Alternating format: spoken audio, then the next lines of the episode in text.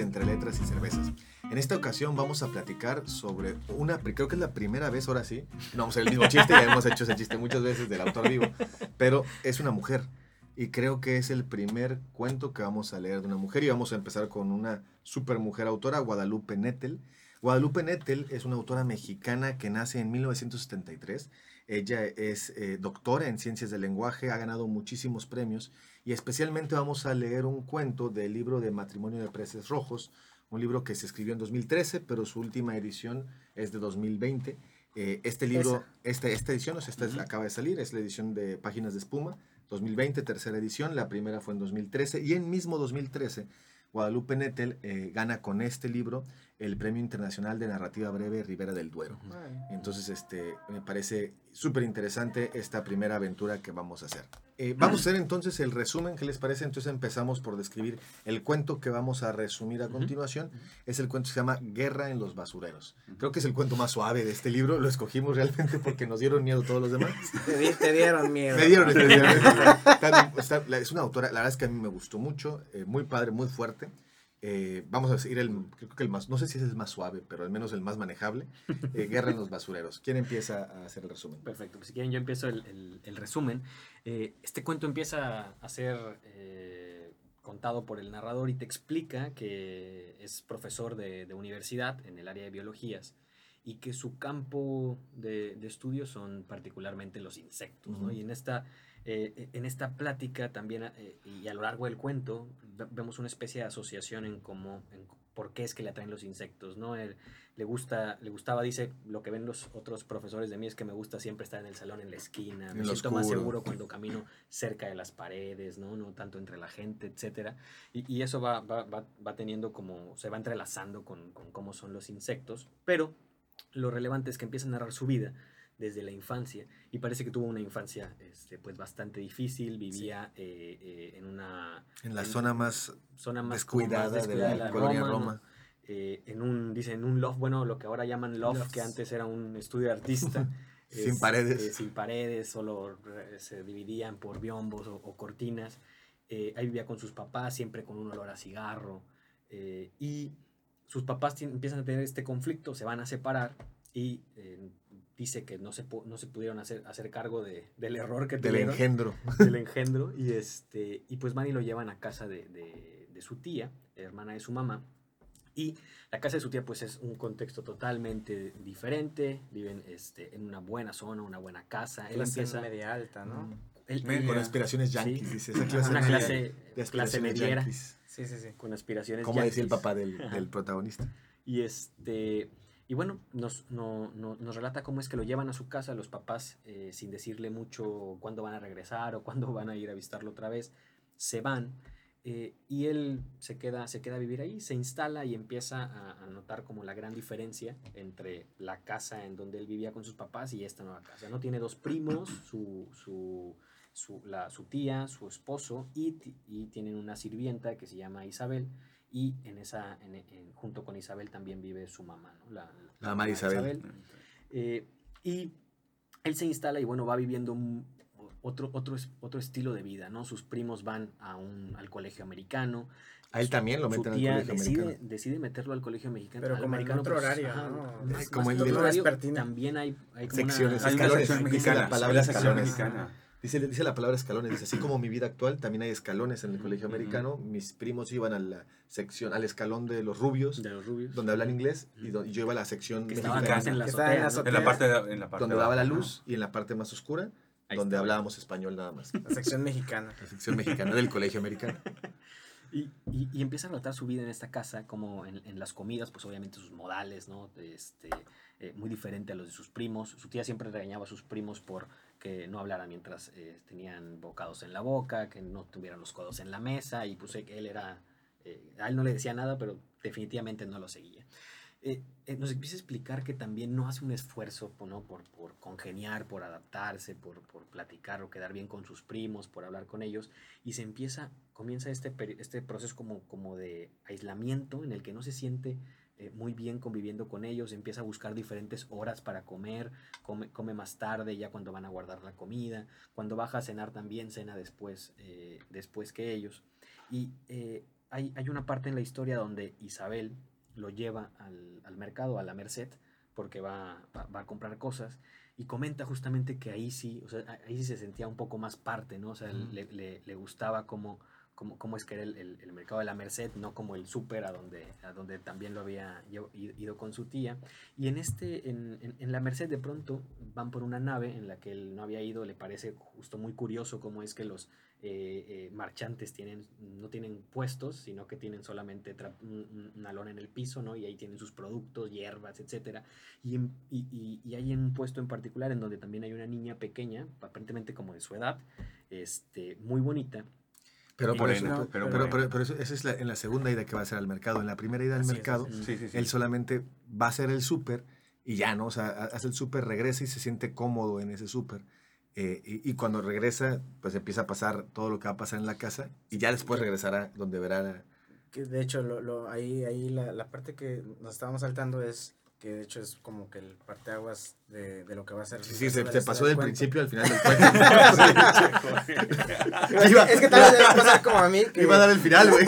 la parte que me corresponde tocar, contar, me genera, me perturba un poco porque yo tengo una, bueno, ahorita, ahorita les, les contaremos, pero la, la parte ahí climática es cuando eh, una noche de esas veces que baja él a escondidas, porque describe que, que empieza a tomar esa costumbre de bajar a escondidas sin que nadie lo escuche para...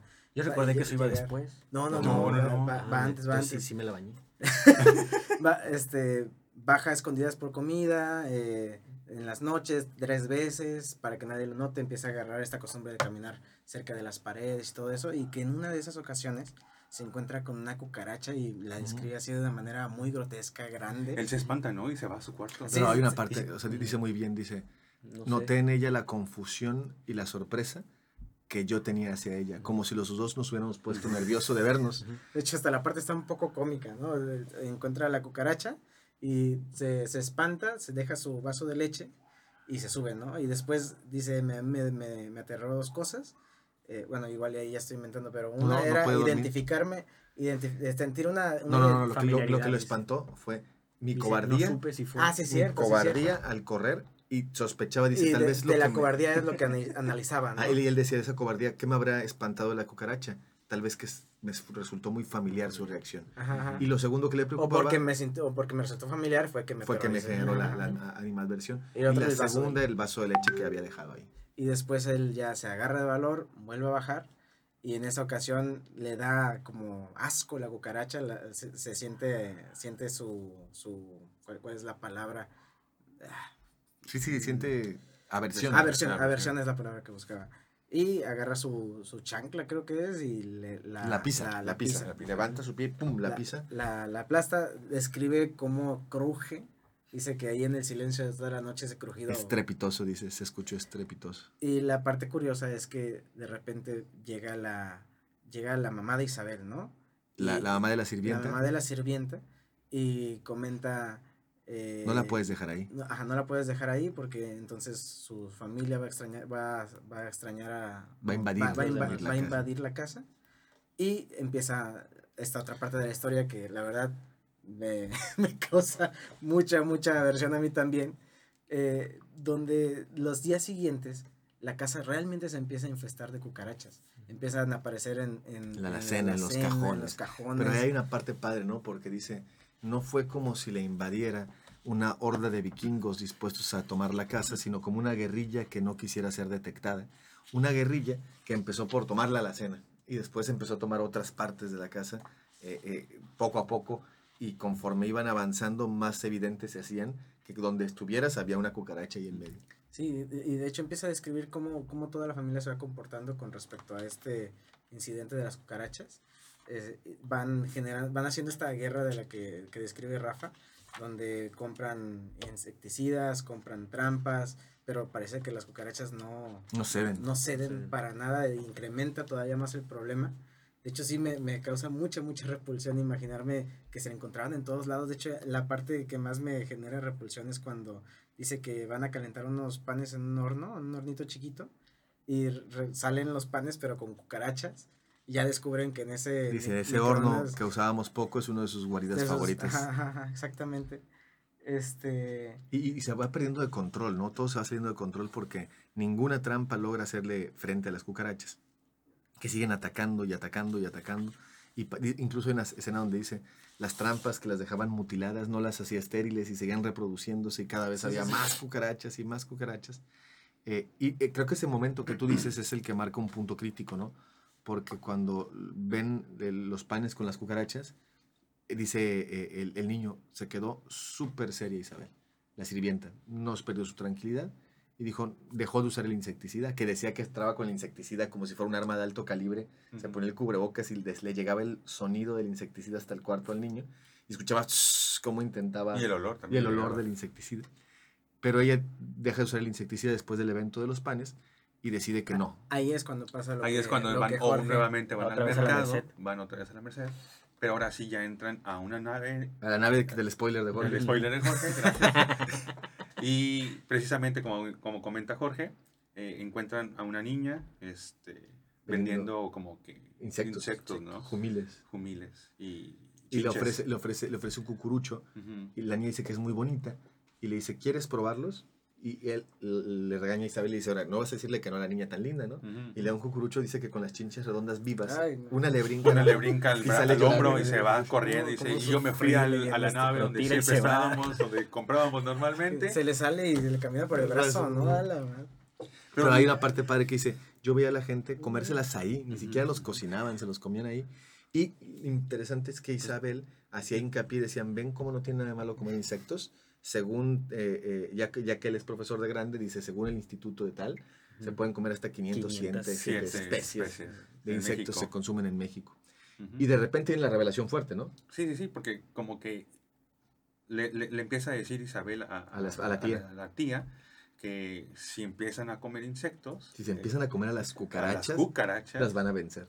ajá, y, y como que el plan es empezar con lo, con lo que venden ahí, darles insectos que venden ahí, cocinados, y de repente decirles, ¿no? No, no, no, no, no. El No, plan es a- comerse es las Es cucarachas. co- por eso, pero No, se no, no, lleva, no, ¿no? no, no, No, no, no, na- no, nada más fue empiezan con a, a la merced. Ah. Fuerte. a la merced nada más fueron a decir, mire señora, Sí, no tiene nada de sí, malo comer sí, es insectos. Así es. Y, así el- es. y esa es la inspiración del plan. Y la única manera de que ya no van a, o sea, que ya no van a seguir invadiendo es Ujú. que sientan el terror. Como los estamos comiendo. Hasta dicen, así es la naturaleza, ¿no? Cuando un- Una especie una quiere quitar a otra. Y la, invade, y la mamá, dejan ¿no? que otra especie Se la coma. Se la coma. ¿Cómo, ¿Cómo vamos a convencerlos de...? de Es- yo creo que la una de mis partes favoritas porque cuando Isabel dice eso, te impacta, al niño se impacta, y lo que contesta la tía es, ¿y cómo vamos a convencer a mis hijos y a mi esposo de comer las cucarachas? Y el niño se, se impresiona por la respuesta de la tía, pero dice, y cuando llegamos me di cuenta que mi tía estaba decidida. Decidida. porque ese mismo día hicieron de comer eh, unas ensaladas con unos jureles este, eh, empanizados y de repente sacaron una salsa medio rara y dice, y yo veía como todos devoraban la comida, mi tía con una cara de mártir absorta, se comía bien poquito y dice, y yo no comí ni un bocado porque sabía que esa madre ya traía cucaracha. Pero poco a poco todos comen normalmente, ¿no? Y luego la tía ya... Todos los días, Todos los días, no, hacen chop cucarachas. suey al siguiente día Chop con cucarachas, Ujú. después otros hacen con cucarachas y él pasa dos, El tres ceviche, salsa, el ceviche salsa se de guajillo. Esa es la primera, la salsa que es de guajillo y tiene cucaracha. Y llega un punto donde empiezan a darse cuenta que las cucarachas sí empiezan a retroceder. Ujú. O sea, de- hay menos cucarachas ahora que se las empezaron a comer y la tía está feliz y vuelta loca. Y dice, llegó el momento de revelarles a todos la verdad, menos al esposo. Menos el esposo. Junta al- al- al- al- a los hijos y le dice, miren, la verdad es que están comiendo cucarachas desde hace dos semanas, una semana, y así es como las hemos vencido. Dice el, el- el- el protagonista, dice, el, el primo, el más chico, vomita. vomitó, dejaron de comer en tres días, Ah, pero cuando Pero guardan el vieron- secreto hacia el papá. sí, Sí, sí, es el importante. El papá no, no sabe, dice, no está listo para esto. Eh, pero lo interesante es que cuando los primos ven que sí hay un avance contra las cucarachas y están a, a se hace un sentido de comunidad. Dice, nada une más a una familia que un secreto compartido. Estoy chido. Y se unen juntos y dice, ya no había clases sociales, ya éramos yo, mis primos eran más educados conmigo. Y todos, incluso al principio, Él él, empezó a comer. las comía horas. separado a otra hora y empezó a comer con ellos porque era una misión comer para vencer a las cucarachas. Y estaban comiéndosela en diferentes platillos y se ponían creativos para encontrar recetas cada vez más que torturaran cada vez más a Sí, las Así cucarachas. es, así es. Y el platillo más famoso era el ceviche. Ahora, cabrón. a- a- hay algo también importante, ¿no? La, la mamá de la, de la criada eh, de, De Isabel. Isabel, este, estaba en compre- completamente en contra de que se comieran las De cucarachas. hecho, eso se revela porque después, después de que hacen el ceviche de cucarachas, donde decían que las eh, metían con humo para Las, las purgarlas. Después en- ayunar. en, en humo para purgarlas y después con, con limón quedaban deliciosos el ceviche de cucarachas. de-. Eh, y, de- y no, y de- y decía, y decía, yo sé que las cucarachas a veces dan edemas, eh, eh, que generan Alergias. alergias, asma, pero a nosotros no nos pasó nada, tal vez por lo pulcro bien que y- meticuloso que era la cocina de, de Isabel. Él sube al cuarto, van ganando la guerra, está contento y escucha que alguien se está peleando en el cuarto de servicio, que es la mamá de Isabel con Isabel, la mamá de la sirvienta y la sirvienta.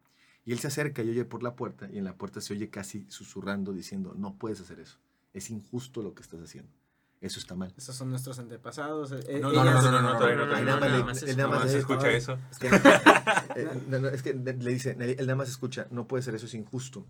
Y el personaje dice, yo que conozco bien a la, a la mamá Isabel, sé que no le puede importar menos lo que coma la gente en esta casa. Ella está del bando de las cucarachas, está defendiendo, Ah, dice, lo que me impresionó es que estaba defendiendo las cucarachas. Y la hija le contestaba, es que es la única manera, mamá.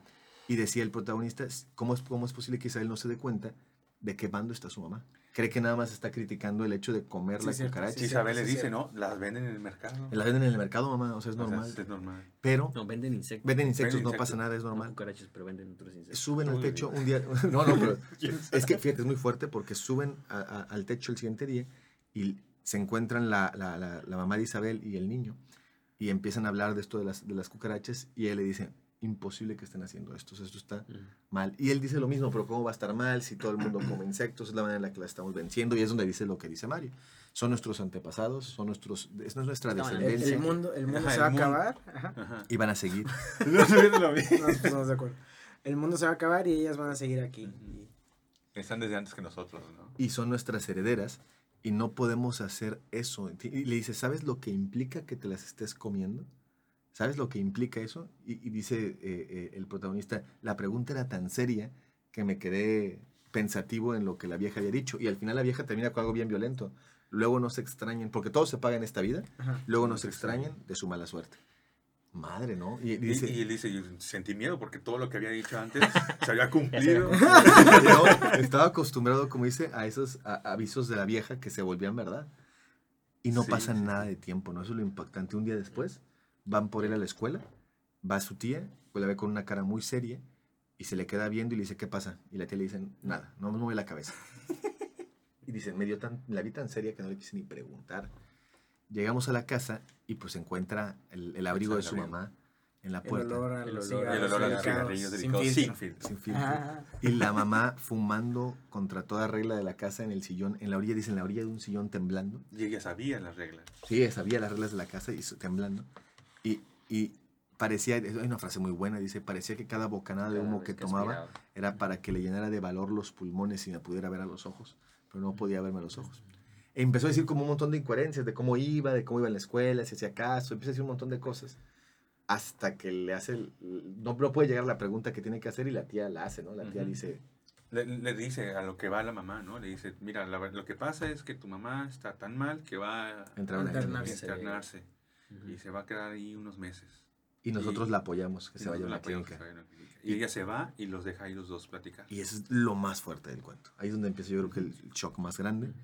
Él se queda en silencio con la mamá, se acerca con cuidado para no espantarla, porque está toda nerviosa, eh, toda... toda eh, Y le empieza a mentir, ¿no? no, no, primero, No, no, primero no, la, abraza, no, la la abraza. abraza, y, y hace una reflexión muy padre. Dice, aunque ya me había adaptado a esta nueva familia, me di cuenta que ella era mi Con familia. ella quería estar. Con, ella, quería estar y con ella quería estar en mi vida. Y quise convencerla de que me llevara al estudio de artista, al loft, a la O clínica, A donde o a donde quisiera, fuera. pero me llevara con ella. Y es cuando dice, le platiqué de mis primos, de cómo son groseros, exageré todas las condiciones para que decidiera llevarme, pero no obtuve de ella nada más que su aliento caliente alquitranado. Dice, ya bien fuerte se pone esa parte. De repente llega la tía, nunca le contesta a la mamá, se lleva a, a- a- a la mamá y él se va al cuarto y ya no se puede parar de la cama. Llueve esa noche, dice, esa noche llueve. Se oye un aguacero, se ve que les- lo están buscando afuera Isabel y la mamá están buscando al niño para hablar con él. Él no puede abrirles la puerta y dice, pues no es que no quiera abrir. O sea, Que no tengo fuerzas. no tengo fuerzas para pararme. Se queda con una cucaracha huérfana. al lado. Una, ajá, una pequeña cucaracha. Ve a una huérfana. cucaracha chiquita al lado de él y piensa y dice, me sentí así, como esa cucaracha huérfana, confundida y perdida, sin saber qué estaba haciendo. Está, es- creo, que, creo que ese final está impresionante. O sea, termina el cuento, se acaba, todos nos espantamos y listo. Pero le queda ese trauma, ¿no? Porque así inicia, inicia Sí, diciendo que él Se mueve por las se mueve paredes. por las paredes. Ahorita lo vamos a discutir, pero a ver, Dice- esa última. La única compañía que tuve en ese momento fue la de una cucaracha muy pequeña que permaneció toda la noche junto al buró de la esquina. Una cucaracha huérfana, probablemente asustada, que no sabía hacia dónde moverse. Uf, eso está- esa- sabía, no sabía dónde moverse. Pues ahí está, ese es el, el resumen del cuento. Vamos a ir por las cervezas que dejamos en el refri porque no las metimos a tiempo para empezar a hacer espuma. Hola, bienvenidos a nuestra sección de hacer espuma. En esta ocasión vamos a tratar este cuento de Gua- Guadalupe Nettel con unas cervezas que nos pidió Jorge Dark Porter. Jorge, platícanos un poco. Pues les digo, eh, estamos también probando nuevos estilos. Nos, nos, nos gusta o nos trajo ahora el, el- el cuento, un, un cuento así medio turbio, oscuro. Y vamos a probar una Dark Porter, que bueno, es un, un estilo de cerveza eh, eh, que, que se siente así como chocolatosa, notas Uf. de café, pesada. Y en esta ocasión es una Dark Porter de cervecería Flaca Cara de Perro, que sinceramente es la primera vez que La vamos escuchamos. a probar una, cerveza El una logo cerveza está de muy ellos. curioso. Es una cervecería de México y pues vamos a ver, vamos a ver qué tal está. Perfecto, vamos a abrirla aquí. Como no tenemos destapador, David la va a abrir con la muela. con la muela. Pásame. Ahí está. Pues mientras vamos abriendo las cervezas, voy lanzando las primeras Dale. preguntas. Vamos a empezar suave, porque el cuento creo que pinta para estar bastante rudo en cuanto a lo que podamos discutir el, día de hoy. Pero empecemos con algo tranquilo. ¿Alguna vez han experimentado, no tanto el caso de una plaga o, o los insectos, o como Mario que le tiene miedo a las cucarachas que vuelan, han experimentado la sensación de sentirse invadidos en la casa por algo? ¿Alguna vez les ha pasado algo similar o cómo ha sido e- esa sensación de verse de pronto invadidos? ¿No les recordó? A mí me recordó Cortázar, Casa Tomada, la idea de que van, van tomando los cuartos. ¿Qué les hizo pensar a ustedes esta primera parte del cuento cuando las cucarachas se empiezan a apoderar de las alacenas? Pues a mí en parte me hizo recordar, tal vez no va tanto con tu pregunta de sentirme eh, invadido, pero lo que sí me hizo recordar mucho el cuento fue a Kafka. Ujú. O sea, empezamos a, a- a hacer esa comparación de la persona con, con el insecto. Insecto. Decía, esto es muy kafkiano, o sea, es, es esta, esta persona que nada sale en las, en las noches, va y co- agarra comida y que se empieza a sentir a sí misma como algo que no corresponde al lugar y está acaparando cosas. ¿Y tú te has sentido así también? No, la verdad es que no. Mm, Yo siempre me siento en mi sitio. Yo estoy donde pertenezco. Es que siento Yo que- voy al colegio americano, la parte americana. Estoy siempre en la azotea. Iluminado. Si vas a mi casa, ventanales. ventanales. ¿Cómo se llama el colegio de Costa Rica? ¿Cómo se llamaba? Tepeyac, una madre. Cum- Cumbres. Cumbres, cumbres, cumbres, Costa Rica. este, fíjate, la pregunta en realidad... sí- ¿Tenías sí sirviento o no, Mario? No, pero- Mejor tomo, chévere. qué rica está esta cerveza. ¿Tenías una sirvienta sí o no? Una no. Una no.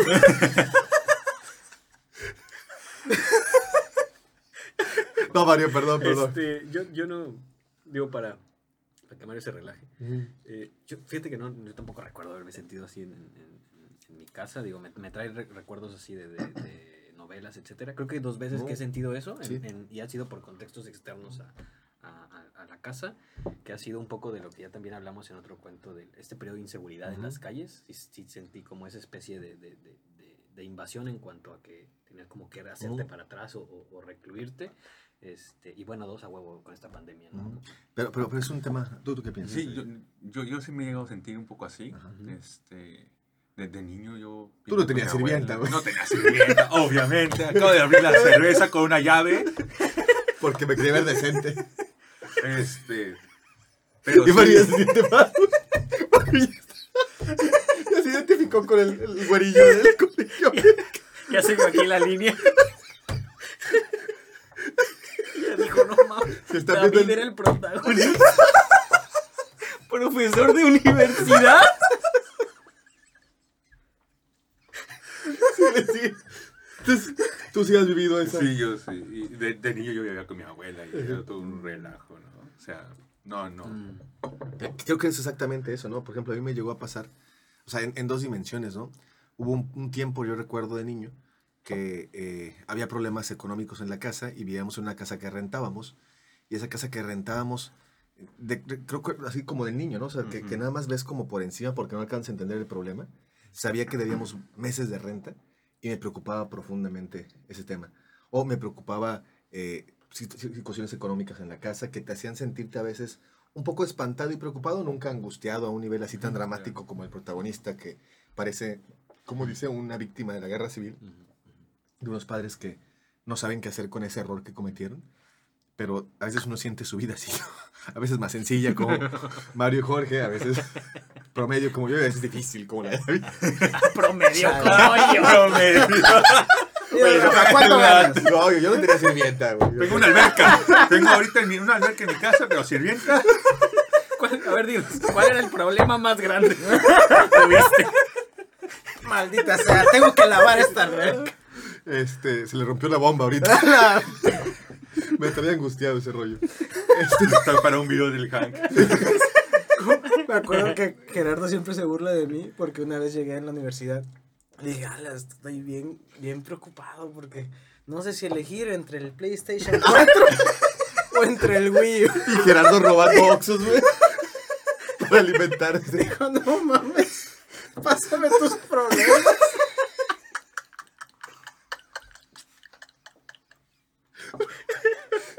Qué duro, qué duro. Perdónanos, Guadalupe Nettel, por hacer esto con tu cuento. Pero eso es lo que despierta, ¿no? Porque ya, es- creo que no pudimos evitar entrar suave a este cuento, porque entendemos que en el fondo hay una semejanza muy fuerte entre este hombre que le gusta caminar pegado a las paredes como un insecto y que de repente se empieza a identificar primero con la familia a la que después se da cuenta que no pertenece, queriendo atacar a la cucaracha y después asociado a una cucaracha. ¿Qué mensaje hay ahí? O sea, ¿qué alcanzan a ver?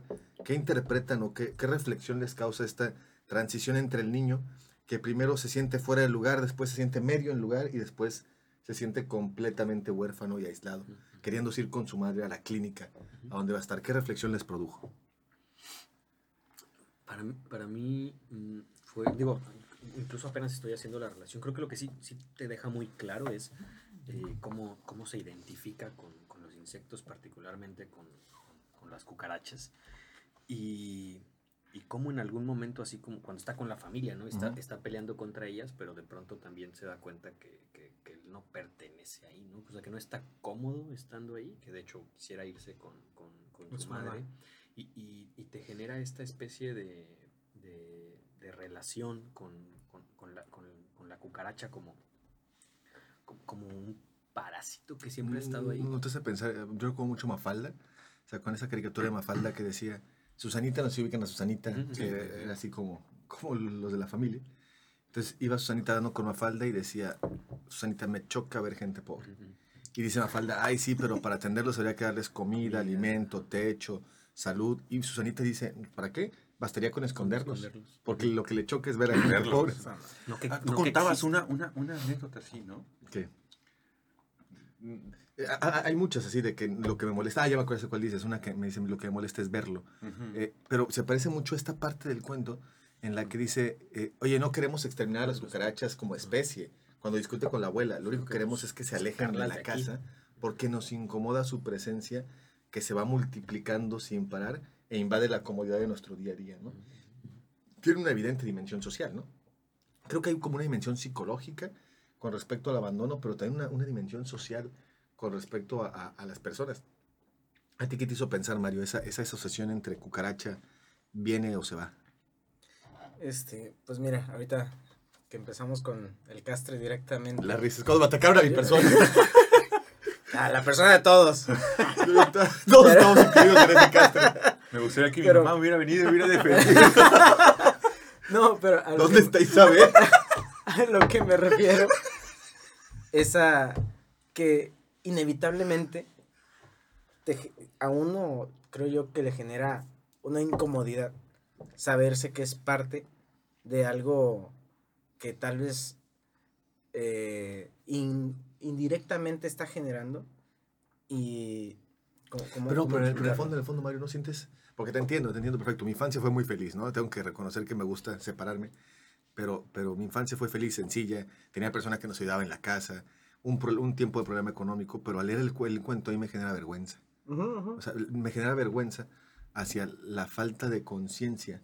Bueno, eso, eso es a lo que iba. O sea, a, a que te hace sentir incómodo el saber que pueden bromear contigo de eso. Ujú. No sé, no sé si me doy Sí, a sí, sí, sí, da vergüenza. De hecho, yo voy a tratar de editar lo más que pueda lo que ya hicimos.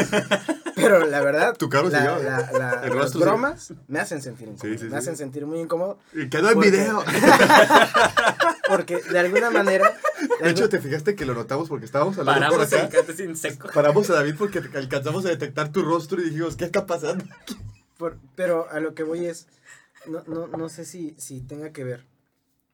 Me, me pongo a imaginar, o sea, estas personas de clase media alta que empiezan a comer cucarachas y empiezan a, a apoderarse de ellas, no es algo que vayan ahí a decir a todas luces con sus compañeros. Ajá. Nosotros en nuestra casa comemos cucarachas. No es algo ¿no? que les enorgullezca. No es algo que les enorgullezca. Como no nos enorgullece decir que tenemos una persona que te vive en la casa, güey.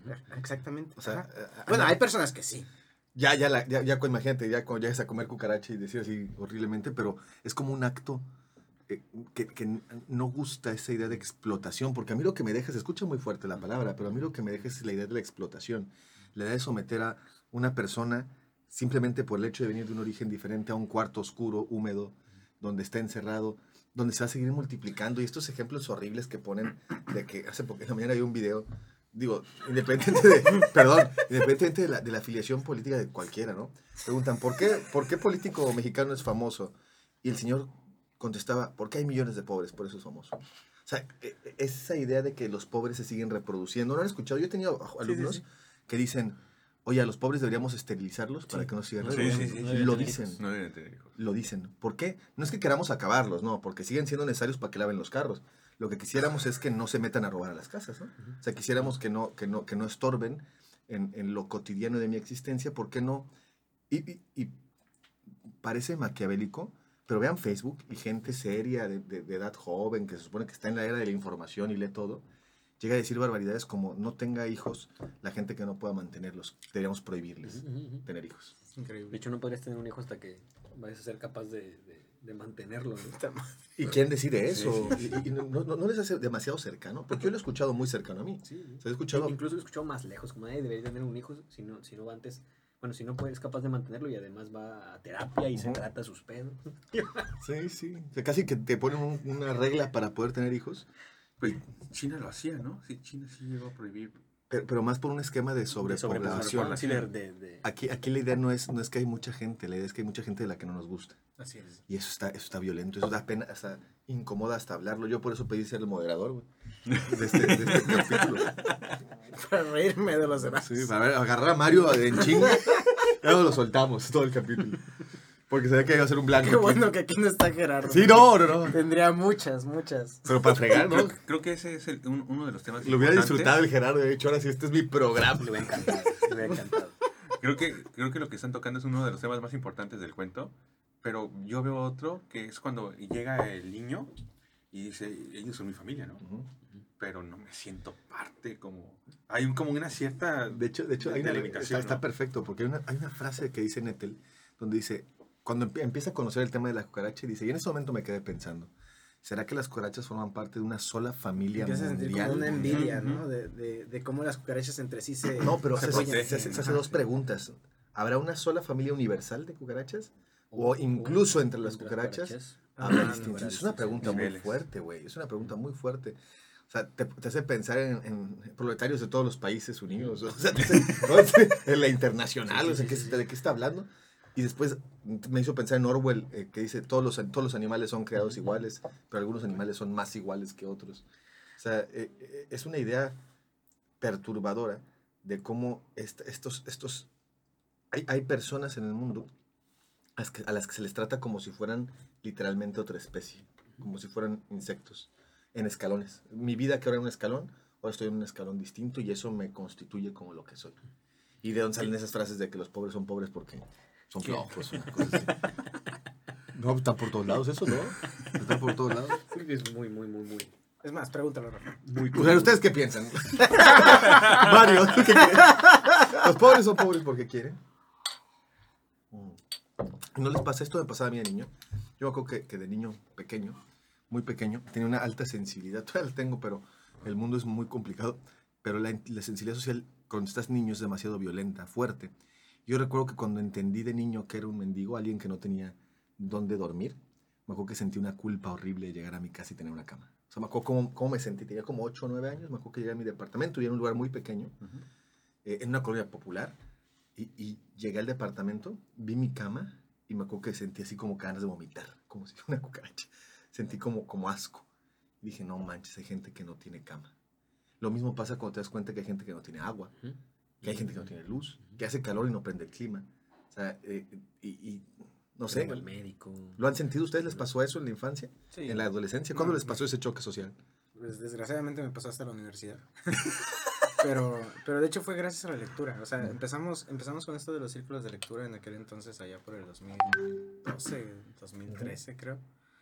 Y, y enseguida de empezar a, a leer a los grandes autores, eh, pues es inevitable que lleguen a, a sensibilizarte con respecto a, a la situación social.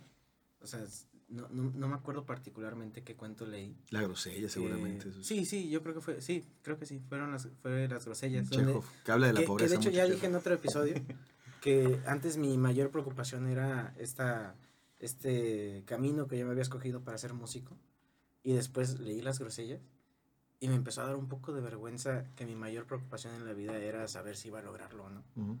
Donde en, El egoísmo, ningún, mo- en vergüenza. ningún momento estaba incluida en ese objetivo el, el, el, el otro, o sea, la- las demás personas. Que se conecta con el cuento de, de, de Chimal, ¿no? Ujú. Sí, sí, sí. ¿Y los otros? ¿Qué será? ¿Los otros siguen, seguirán vivos? Así es, así. A ti, Jorge, ¿cuándo te pasó este...? Digo, es es que nos van a marcar de White Chickens a todos, pero no pasa nada, porque Mario sí es White Chicken. no es cierto. Lo dice un blanco. Al menos hay que saberlo para intentar avergonzarse a tiempo. Pues, No, pero ¿no les llama atención esa vergüenza de la suerte? Porque realmente no haces nada para ganarte ciertos beneficios, de al menos no estar padeciendo hambre, ¿no? Y, y- y uno siente cierta pena al, al- al no, no haber hecho un mérito específico para merecer esto que tiene y, y- y no, no ese pensamiento chafa de decir, ay, qué bueno que sí lo tengo, voy a apreciar más lo que tengo porque los demás no lo tienen, sino, sino porque lo que su- surge es una convicción de compromiso, ¿no? O sea, ¿Por qué te ríes, Jorge? no, es que me acordé, me acordé, me acordé. no, es que eso ha pasado, ¿no? Dices, o sea, ¿cuántas veces nos ha pasado que queremos que, oye David, mira, vamos a ver a los pobres para que veas qué afortunado eres, güey? Y Sí, no, sí, sí. no andes este, eh, eh, quejándote de que vas a No comer hígado. dejes, no dejes de comer Debo, de, vida, debo ¿no? de agradecer Sácale- todos los días donde estoy. ¿Dónde estoy? Agradece, agradece todos los días donde estás. Y, y es al contrario, ¿no? La lectura te mete un golpe de decir, no, ¿cuál? ¿Dónde estoy, güey? ¿Dónde están los demás? Así. O sea, ¿cómo es posible que un niño no coma? O sea, y, y yo esté tomando una cerveza artesanal. Sí, Y sí. todo el proyecto entre letras y cervezas, todo. o sea, Sí, sí, sí. toda Aquí la hay, por, aquí, hay, aquí hay pura gente privilegiada. Sí, sí. No, Incluso claro, los- el autor, la conciencia, tiene un, un- un- un nivel privilegiado al observarlo así. Pero, pero eh, Pero ¿y, si- y si tenemos palabra nosotros como privilegiados de estar hablando de esto? no sé si palabra. Palabra, bueno. O sea, Autoridad moral. sí, o sea, a lo que voy es, ¿cómo, cómo nos vamos nosotros con el privilegio aquí frente a nosotros? Hablando de la falta de privilegio. Vergonzoso. Ujú. Nada más pena. O sea, reconocer la pena. Y fíjate, una de las cosas del posmodernismo que, que a mí no me parece tan ridícula, pero que a veces exageran, pero ese de, de haz consciente tu privilegio, tiene un fundamento real. O sea, sí, sí, sí hay privilegio, sí, sí, sí, sí tuviste por suerte más cosas de las que mucha gente tiene. O sea, eh, y por lo menos habría que tener un poquito de pena. De, yo al menos, yo, no, yo no rechazaría mi vergüenza de eso que dice Mario, ¿no? O sea, eh, sé que ni si, por eso tengo que hablar con tanto respeto sobre los pobres. Y cuando hablas de la pobreza y del hambre y de todo, no- nos podemos burlar entre nosotros de la gente que, o sea, sí podemos humillar a quien ha tenido sirvientas como Mario. o, amiga, aguántenme por alberca, sí, sí, o sea, porque incluso hasta, o- dijeron alberca y también me dolió. Hasta ahí dije, qué es cierto, qué chingados estoy haciendo con una alberca, güey. O sea, Yo no tengo alberca en mi casa. pero tiene cuatro sirvientas. bueno. Eso ni siquiera Soy, te consta. soy más pobre que tú. Y una, Ya sé qué vas a decir. una fuente, una fuente en la sala. adentro de la casa.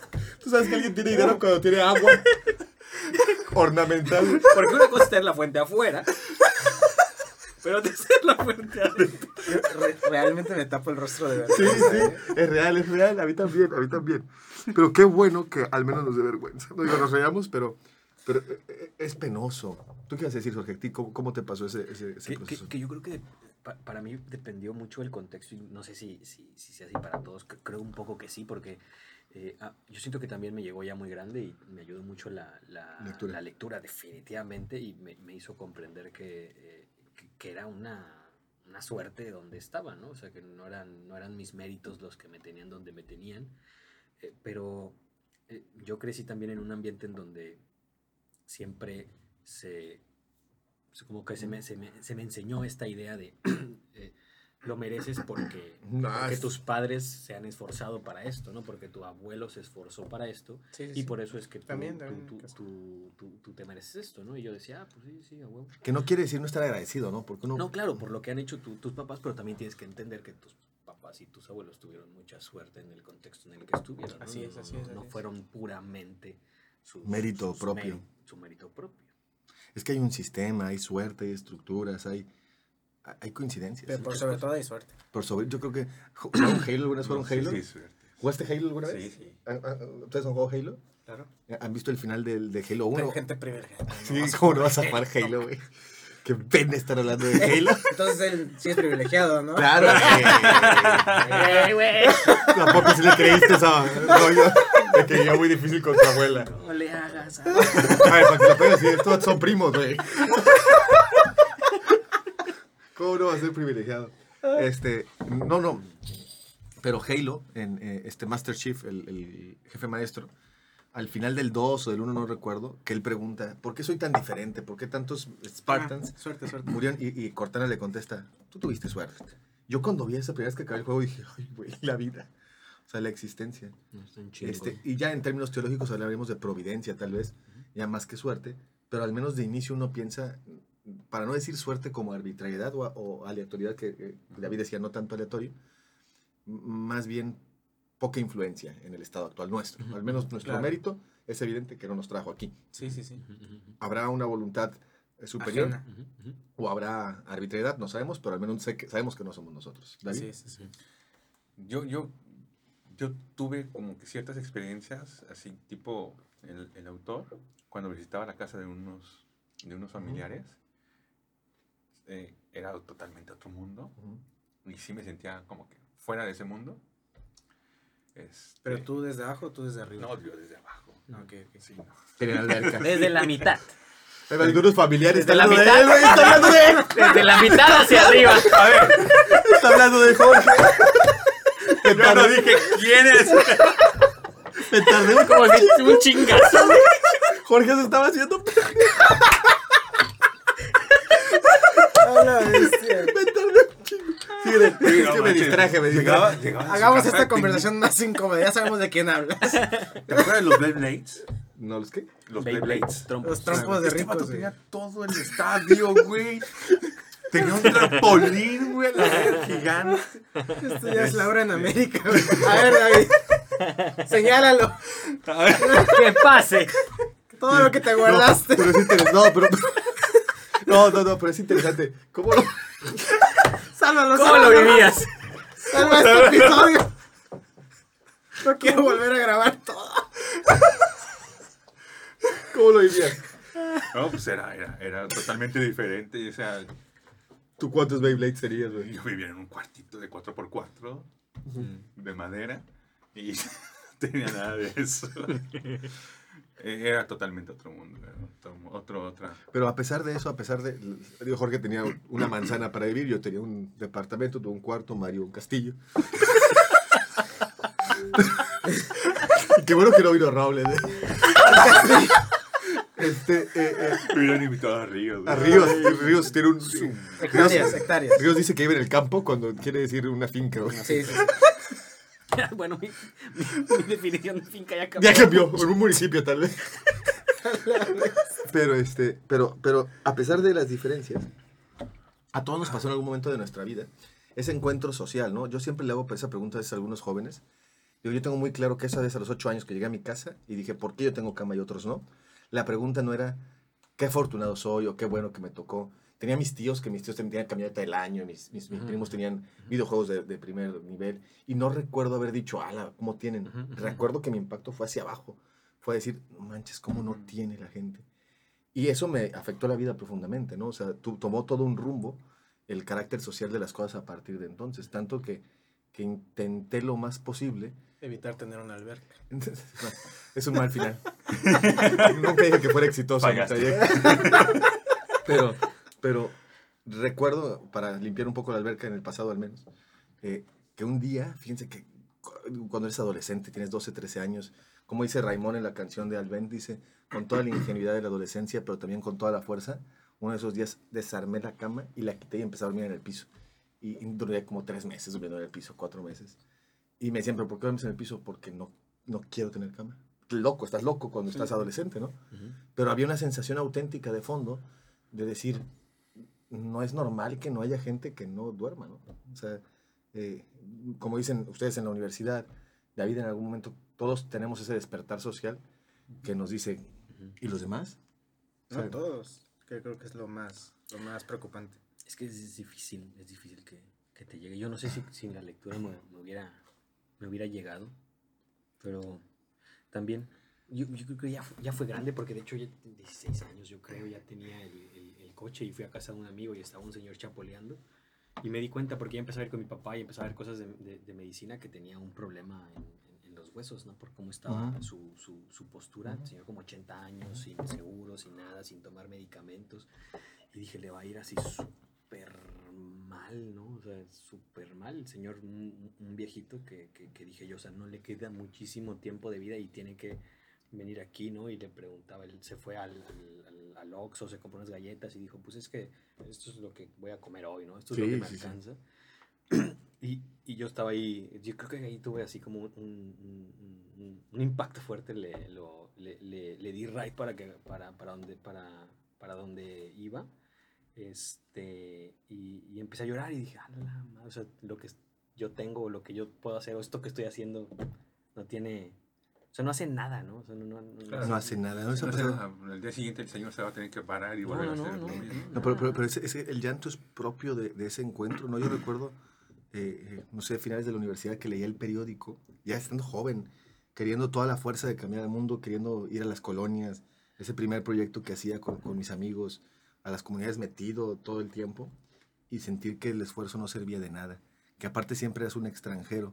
Y, y- y que aparte estabas en, en un escalón todavía bajito, pero había escalones más abajo, todavía más abajo. horribles de gente que estaba sufriendo cosas cada vez más pesadas y hasta la compasión que sentías por ellos la sentías a veces manchada por, por tu estatus y por, tus, Claro. por tu privilegio. De hecho, ahorita que dices este, que todos hasta cierto punto, o al menos nosotros, nos llega ese golpe de, de, de la situación social de los demás, pero yo me pregunto qué tanto realmente, al menos yo desde mi punto de vista, qué tanto realmente he sufrido ese impacto como para que realmente mis acciones Cambien. vayan, cambien, cambien. Y de hecho, ahorita hablando, yo sigo pensando cómo se va a ver esta situación. O sea, cómo, cómo, cómo no me puede dar un poco de vergüenza Ujú. y, y, o sea, estar hablando de esto Ujú. desde el privilegio. Ujú. Y cómo a pesar de la vergüenza, yo voy a salir de aquí y voy a seguir actuando en mi vida como normalmente he actuado. Y me pregunto, eh, ¿hasta dónde debería una persona llegar para que ese, esa vergüenza se convierta realmente en acciones? Porque no sé si sea igual de criticable la persona que desarma su cama. ¿no? Sí, sí. Que bueno, ese acto fueron tres meses Sí, sí, pero, pero al final también es una vergüenza haberlo dejado en tres meses o si tuvo sentido hacerlo tres no, no, meses. y, y- y la vergüenza de hasta dónde llegas. Yo recuerdo, eh, ¿han leído esta novela de Graham Greene, El Poder y la Gloria? Ujú, ujú. Un Sí, sí, sí. sacerdote mexicano. sí, buenísimo, que, buenísimo. que, que cae en pecado, pero están Ujú, ujú. perseguidos los sacerdotes y entra a la cárcel y está con un montón de prostitutas, de hombres violadores, de asesinos, de niños, y, y están en, te narra que está oscuro, está lleno de lodo, no puede ni siquiera ver, y hay gente que está teniendo relaciones en, en en la cárcel, y él empieza a decir, no manches, o sea, morir para salvar a los buenos, para salvar a los justos, para salvar a los inocentes, para salvar a las buenas personas, cualquiera. Morir por la gente como la que está en esta cárcel, nada más un Dios. Y me acuerdo que me impactó. O sea, me acuerdo que, que- que- que el protagonista cuando dice nada más un Dios pod- podría Mm. morir por, por los más marginados, los más alejados, los que están en el escalón más abajo. Eh, Es como cuando dicen el credo, literal, Cristo baja a los infiernos, el credo de los apóstoles y regresa y ¡pum! Trae, tra- trae el, el más bajo de todos, el más pequeño, el más olvidado, el más, el más lejano a todo. eh, creo que es el camino, ¿no? Reivindica, pero no porque esté en nuestras fuerzas. Lo que dice Mario es, ¿qué acto podrías hacer? ¿Qué proyecto podrías hacer? ¿Qué podrías cambiar de tu vida? Vendes todo y lo regalas y qué? Nada. Vives como ermitaño y qué? O sea, Nada. ¿qué afecta? Y, y ese sentido de impotencia es el que a veces nos genera un, un- un conflicto serio. ¿no? Suena, suena más como a un tratar de evitar la pena, ¿no? A la vergüenza. Así es, así es. Sigue no siendo es- egoísta. Sí, sí. Sí, Pues, siendo al, egoísta. al- al final no, no tienes mucho, ¿no? Y, y- y creo que esta, también est- est- esta relación del, del- del- del cuento con las, cu- con las cucarachas que me recuerda mucho a la, a la- la recomendación que quería hacer de este, la, la encíclica Mm.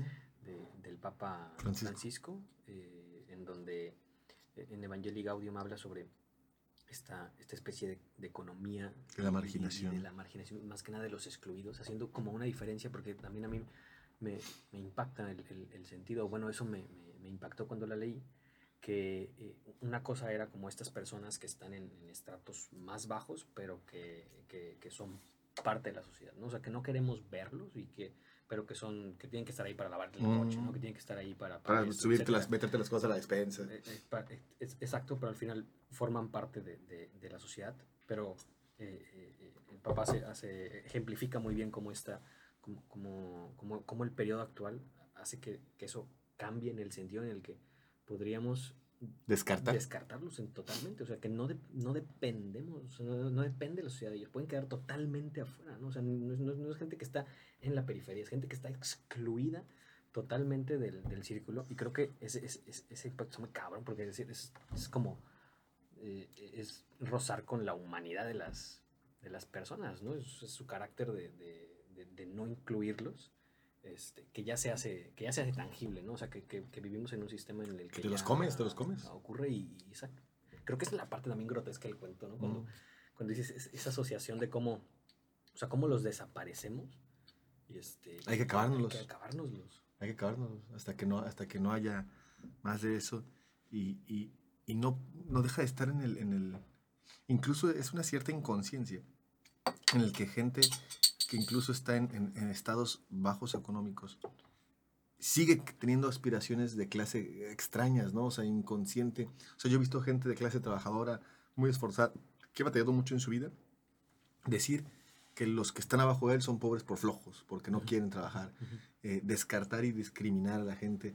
Digo, duele porque lo que dice Mario es muy cierto, uno nunca deja de sentir vergüenza. O sea, después del programa, yo creo que es el primer programa en el que yo me siento verdaderamente castrado. o sea, nunca, nunca lo habían logrado. Pero la alberca sí me caló. Sí me caló, güey. O sea, sí me caló. Y, y me deja pensando, y te lo juro que dije, ¿por qué tengo una alberca? O sea, me- me- Mañana video de cambio. Sí, no, me, me dio mucha pena. O sea, mucha pena. Eh, eh, habiendo problemas de agua. O sea, pero ya dices, no, mm, no tengo una alberca, ¿qué? ¿Qué cambia? O sea, ¿qué, qué, qué diferencia va a ser en el agua del volumen de la laguna del Chairel?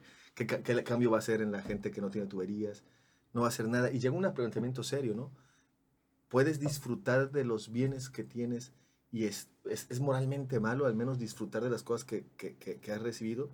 Eh, ¿hasta, hasta dónde llega? Yo, yo creo que ahí podríamos citar, no sé, creo que ya no he hablado mucho de Silvio, pero hay una frase que dice Silvio de, perdónenme, ¿no? Los muertos. Los muertos de mi felicidad. Sí. Él acaba de recomendar, Jorge, Sí, el, el, capítulo pasado. Creo que queda... Serenata diurna. Pequeña Serenata Diurna. Que es como Entonces- una canción de Mozart, más para cambiar. Eine kleine Nacht Music. Que, que de hecho, hablando de vergüenza y hablando de incoherencias, este, me acuerdo que cuando escuché esa canción me encantó, me pegó, pero ahí llego a mi casa a grabarla con mi iPhone, y, la cara, y cantándola con una playera que seguramente cuesta cierta cantidad de dinero. Y no sé, o sea, notas, notas la, la, la ver- enseguida veo el video.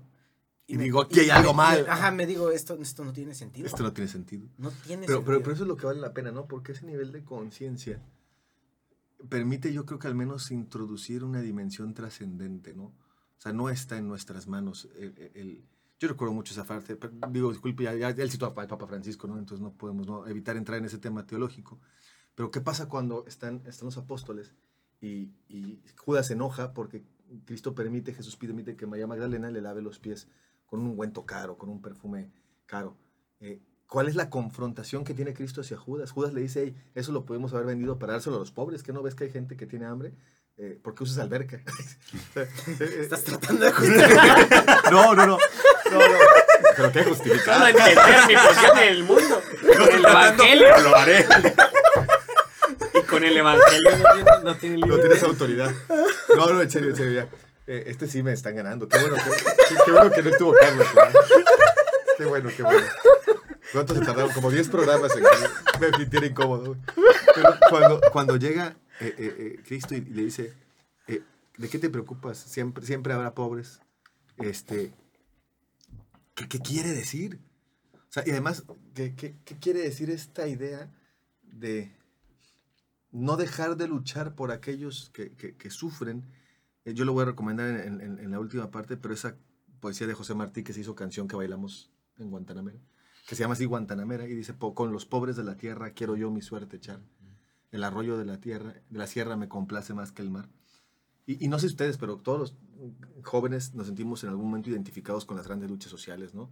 Yo, yo, yo no concibo, durante un tiempo me acusaron de comunista muy fuertemente en algún lugar donde estuve. Ujú. Y yo les decía, oiga, yo soy católico, yo soy religioso, ¿no? Entonces está bien cabrón que yo sea materialista, eh, eh, eh, dialéctico, Sí ¿no? saben acá cómo no. Así, no, eso no, va- eso no- no va- no va a jalar. Este, pero, pero nunca... a castrar, pero ya. La verdad, ya me dio. Sí, comunista con alberca, ya, güey, ya, ya, ya, ya. Ya, ya dilo, suéltalo. Pero, pero durante un tiempo, Que no ven que tengo alberca. este... Y así como en Los Simpsons, güey, ¿no? Después de publicar el episodio, llegó un chico de gente a la casa con toalla. Hola, señor Simpson, ¿escuchó? que tiene alberca.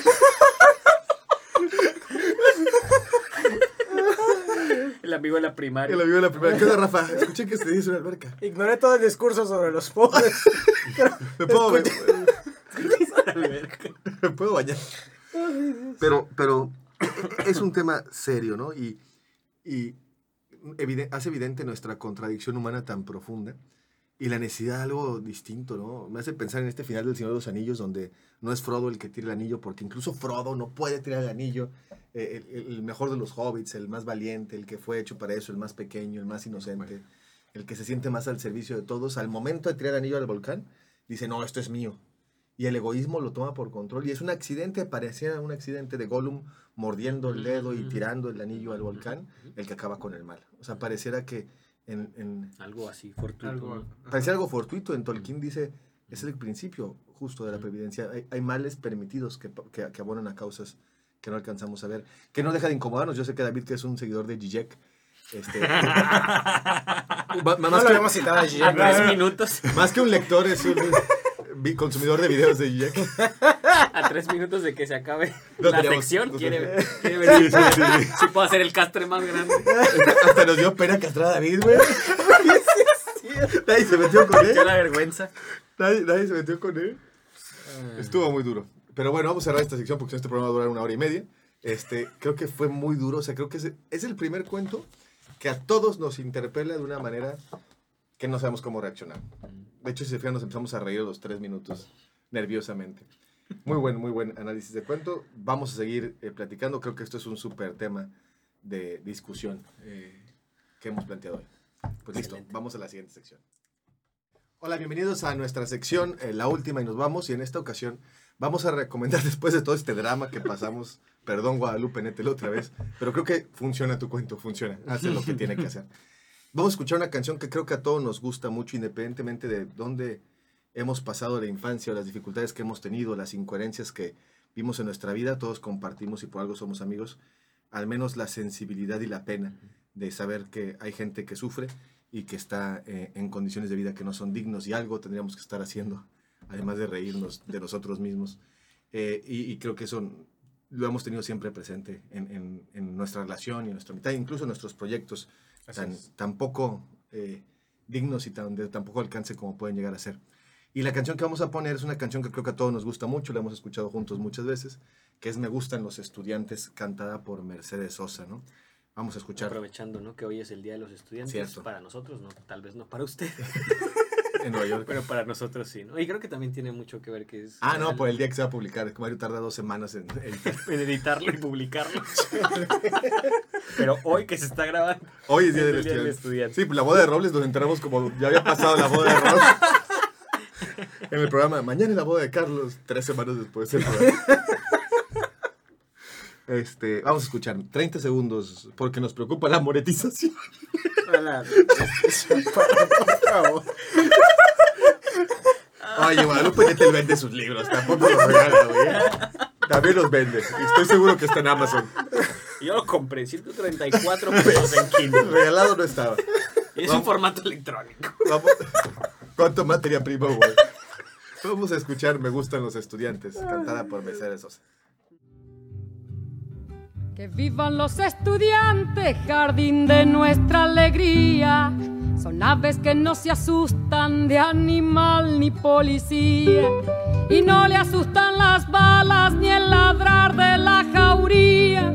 Caramba y zamba la cosa, que viva la astronomía.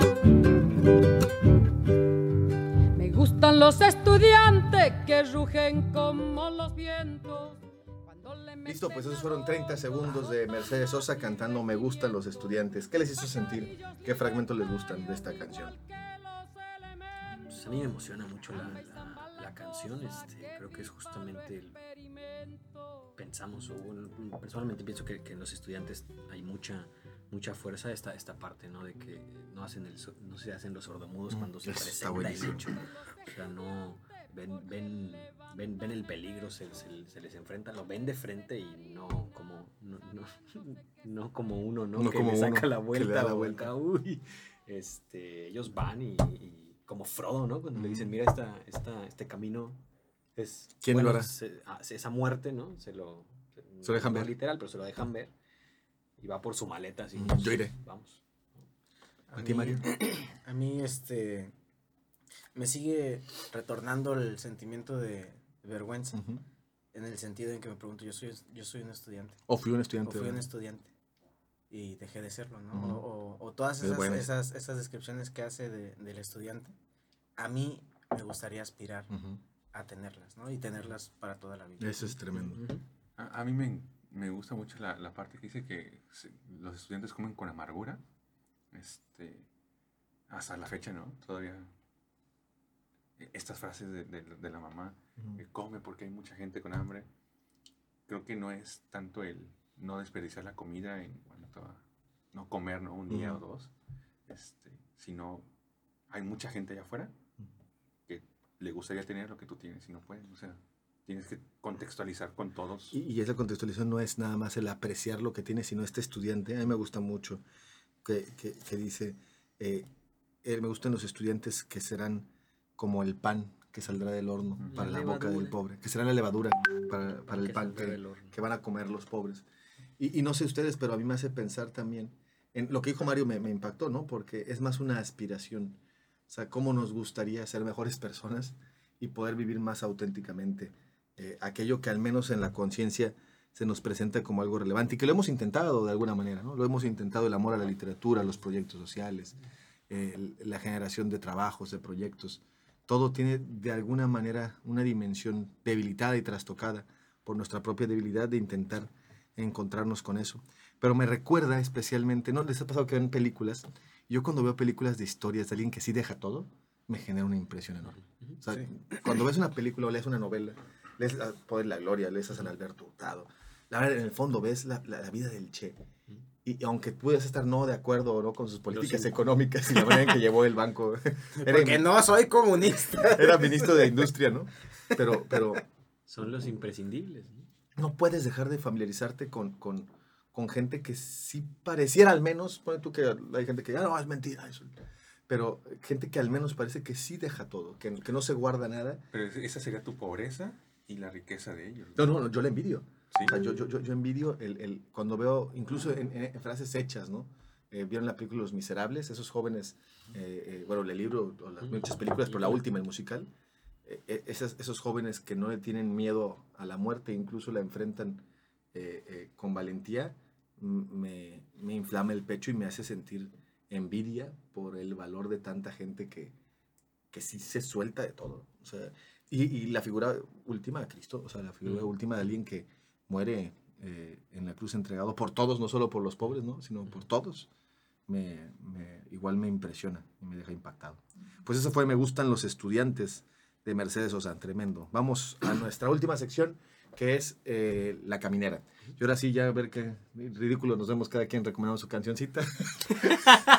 Pero ni modo. Yo ya recomendé antes Es para, una recomendación de para canción. borrarme este. O lo que tú quieras Ya, recomendar. La canción, ¿Tú ya sabes qué vas a recomendar? poema, pues yo digo, ya lo, ya lo había comentado y creo que la voy a mantener. Este, el capítulo segundo de Evangelii Gaudium, o si pues pueden, pues de una vez. Todo Evangelio. ¿Tú qué? A mí, pues una película con la que siento que tiene mucha relación este, este cuento es la película Parásitos, la que ganó el Oscar a Mejor Película hace dos años ya, yo creo, ¿no? Pues es muy buena y pues yo creo que tiene toda la relación con el cuento. A- mí me gustaría recomendar la canción de Silvio, este, la de Harapos. Canción de Harapos. Canción de Harapos.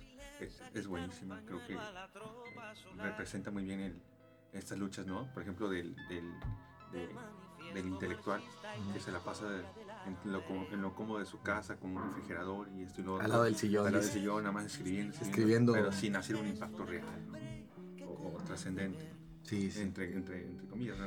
¿Qui- ¿Quién sabe qué será trascendente? Tal vez. Hay una poesía de Benedetti, ¿no? Que dice el, el- eh, ese, eh, al poeta Roque que lo consideraban un pequeño burgués y el poeta nunca podía ganarse el, el lugar de, de revolucionario porque siempre lo consideraban un pequeño burgués y que el precio que se le pedía para dejar de ser un pequeño burgués era la muerte. Porque si no iba a muerte jamás sería considerado. Hasta que murió fue considerado uno de ellos. Entonces está... está Y ya bueno. nada más como para, para que se ríen lo- los demás, recomendar el Hank.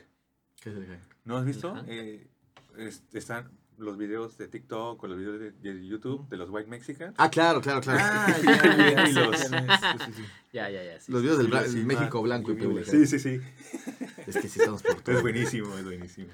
Que también tener TikTok y hacer eso ya implica privilegio. ¿verdad? Ya, ya, ya, Ya lo vamos a no más, no más, no más. Ya está muerto. Déjalo. Ya déjalo. Yo recomiendo. Voy a llegar a mi casa a desarmar mi cama. Te va a convenir. Pero va a durar cuatro meses. Te voy a mandar una foto. Lo voy a postear en Instagram. Pero hacer en mi cama donde no me duermo. Llega Mario con un, desarmo y me voy a dejo ahí y me voy con mis papás. llega Mario con un mazo y tumba la Me voy a mi segunda casa. Este, al, al departamento que renté para decir que tengo departamento. Para ahorrarme otra de mis vergüenzas. Pero ahora también me da vergüenza.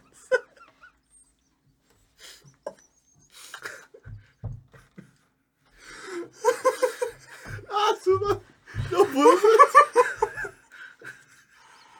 Mario. Vamos. Ya, por favor, ya.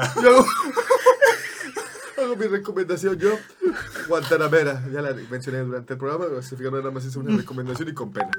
Escuchen la, la canción o, o- o lean la poesía de José Martí. Preciosa. Listo, pues qué programa tan duro. Ahora sí todos quedamos humillados. Gracias a todos por soportarlo. Este, lloramos, yo no lloramos si de tristeza o de alegría o de pena. Pero gracias a todos. Pues muchas gracias y hasta el próximo episodio. Buenísimo. Su mala bestia. Nada más lo segundo, ¿verdad? Sí. Ojalá no se.